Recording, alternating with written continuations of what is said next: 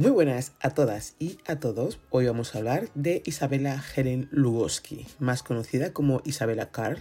Fue una investigadora estadounidense que se destacó por el desarrollo de técnicas para determinar la estructura tridimensional de moléculas por cristalografía de rayos X.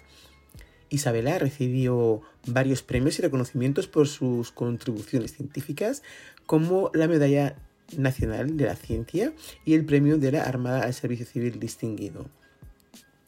A Isabella Kerr una vez le dijeron que la química no era un campo adecuado para las chicas, pero ella no debió escucharlo y si lo hizo le dio igual porque fue el campo científico al que se dedicó durante toda su vida, especializándose en cristalografía y desarrollando como parte de su trabajo métodos que hicieron más directos y sencillos el estudio de la estructura molecular de los elementos, ahorrando tiempo y esfuerzos y ganando precisión. Isabella Helen Lugoski nació en Detroit, Michigan, en Estados Unidos, el 2 de diciembre de 1921. Hija de inmigrantes polacos, su padre Trabajó durante un tiempo en una poderosa industria automovilística mientras su madre regentaba un restaurante. El padre de Isabela emigró a Estados Unidos cuando solo tenía 15 años, vino él solo y estuvo viviendo con su medio hermano mayor, buscándose la vida como podían, mudándose de un lugar a otro. Durante la Primera Guerra Mundial estuvo en la Armada traduciendo del ruso al inglés y viceversa en el Círculo Ártico. Su madre emigró con su padre, una familia numerosa en la que el padre se había vuelto a casar por segunda vez.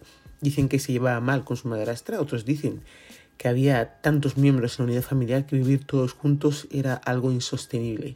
Se fue de casa a vivir con su hermana mayor, vivieron una temporada en Wilmington y ella no tenía estudios, así que la búsqueda de trabajo era prácticamente imposible y muy muy difícil se mudaron las dos, ella y su hermana, a Detroit porque había más oportunidades de trabajo.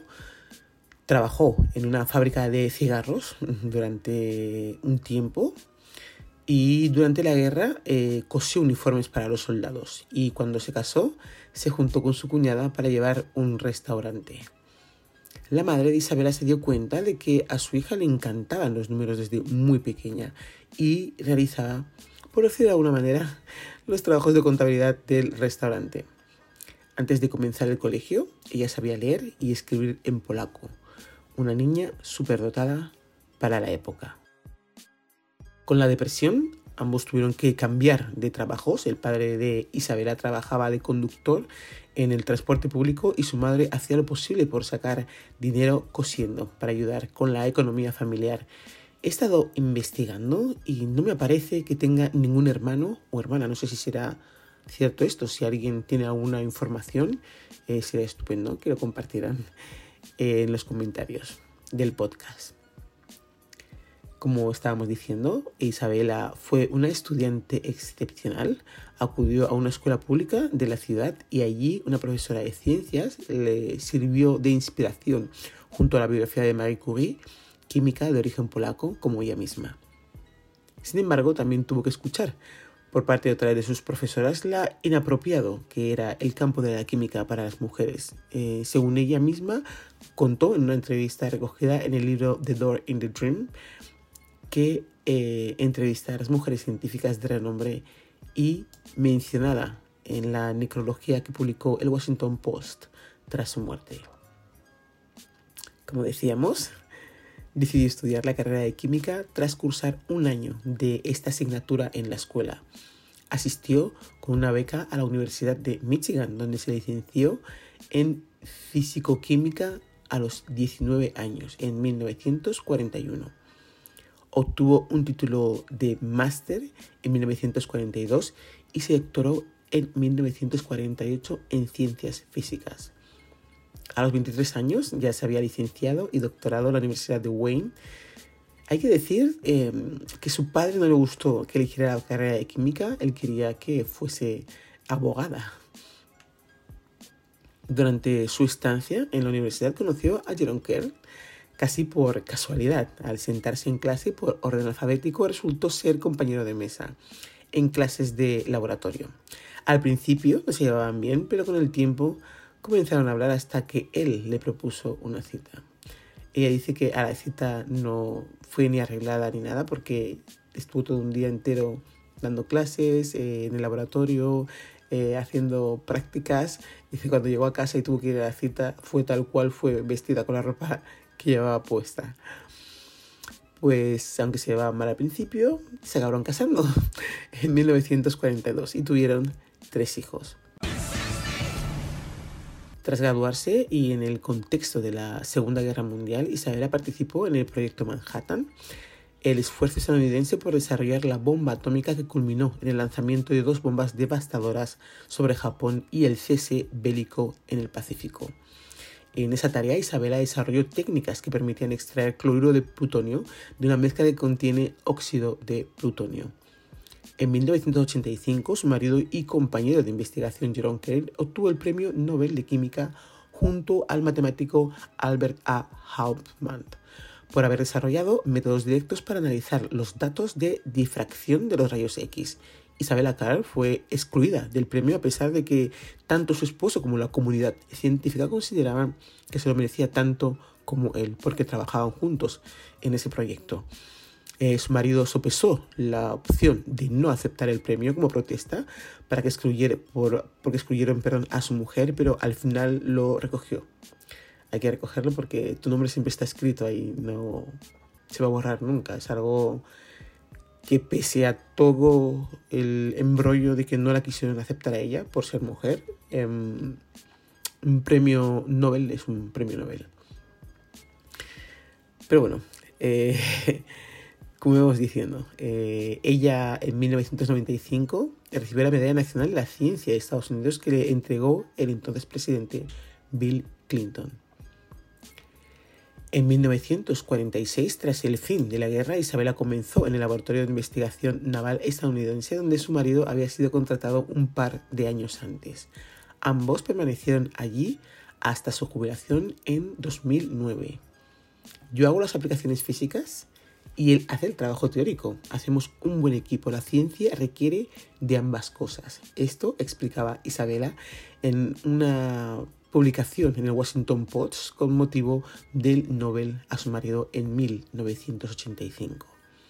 El trabajo que realizaba Isabela y su marido consistía en encontrar nuevos métodos para estudiar la materia.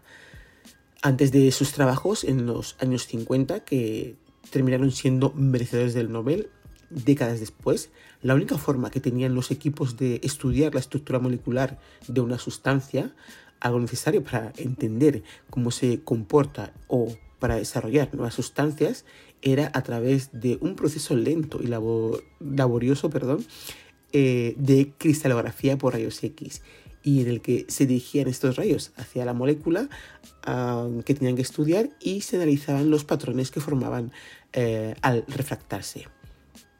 Isabela y su marido desarrollaron un método más directo que permitía a los científicos utilizar matemáticas para determinar esa estructura molecular de una forma mucho más directa, sencilla y precisa. El desarrollo teórico que él diseñó pasó desapercibido durante varios años hasta que ella publicó varias aplicaciones prácticas para él mismo que, se, que le permitieron estudiar la estructura de distintos tipos de moléculas, esteroides, alcaloides, toxinas procedentes de ranas, nanotubos y sobre todo péptidos, moléculas presentes en la naturaleza y en el cuerpo humano con gran número de funciones. Finalmente, sus métodos fueron adoptados en laboratorios de todo el mundo, pronto se convirtieron en esenciales para el avance de la cristalografía y sus aplicaciones en el amplio número de áreas científicas, química, biología, biofísica, mineralogía, ciencias de materiales, farmacia y farmacología, entre otras. Este tipo de análisis e información sobre la estructura de las moléculas se convirtió años después en la base de la química eh, computacional y en los cimientos del desarrollo de nuevos eh, materiales y sustancias. En julio del 2009 se jubiló junto a su marido, como ya hemos mencionado antes, eh, después de más de 60 años al servicio del gobierno de los Estados Unidos. La ceremonia de jubilación contó con la presencia del entonces eh, secretario de la Armada de Estados Unidos, eh, Rayo Mabus, quien otorgó a ambos investigadores el premio de la Armada al Servicio Civil Distinguido, el máximo reconocimiento otorgado a empleados civiles de la Armada estadounidense. El 3 de octubre del 2017, cuatro años casi después de la muerte de su marido, falleció en un centro de cuidados paliativos en Arlington, Virginia, a consecuencia de un tumor cerebral. Dejamos un resumen de los premios que recibió Isabella Kerr. Fueron numerosos a destacar, entre ellos estaban la medalla Garban Olin, que lo recibió en 1978, otorgada a mujeres estadounidenses que se han distinguido en el campo de la química.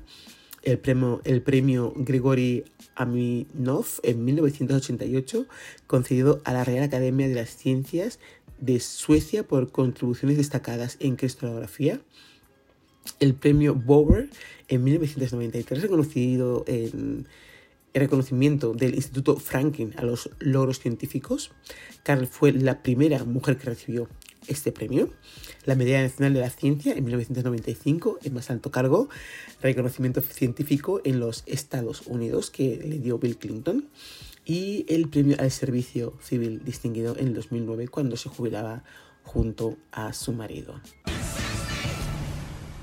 Espero que os haya gustado este resumen de la vida de Isabella Caer eh, con respecto a las bombas que ayuda a fabricar. Ella dice que nunca supo el uso que se le iban a dar eh, y que durante el proceso dudaron sus colegas científicos eh, que fuese a funcionar una vez terminado.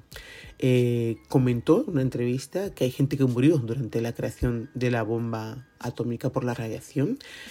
A mi parecer, ella no era tonta, y, sí, seguro que se olía algo de lo que iban a hacer con, la bomba. No sabía que la iban a detonar en, en Japón, en Hiroshima y en Nagasaki, pero, pero fue así. Era un proyecto secreto del que no se podía hablar y cada equipo que participaba eh, en él no sabía lo que hacía el otro equipo. Eh, espero que os haya gustado mucho el resumen.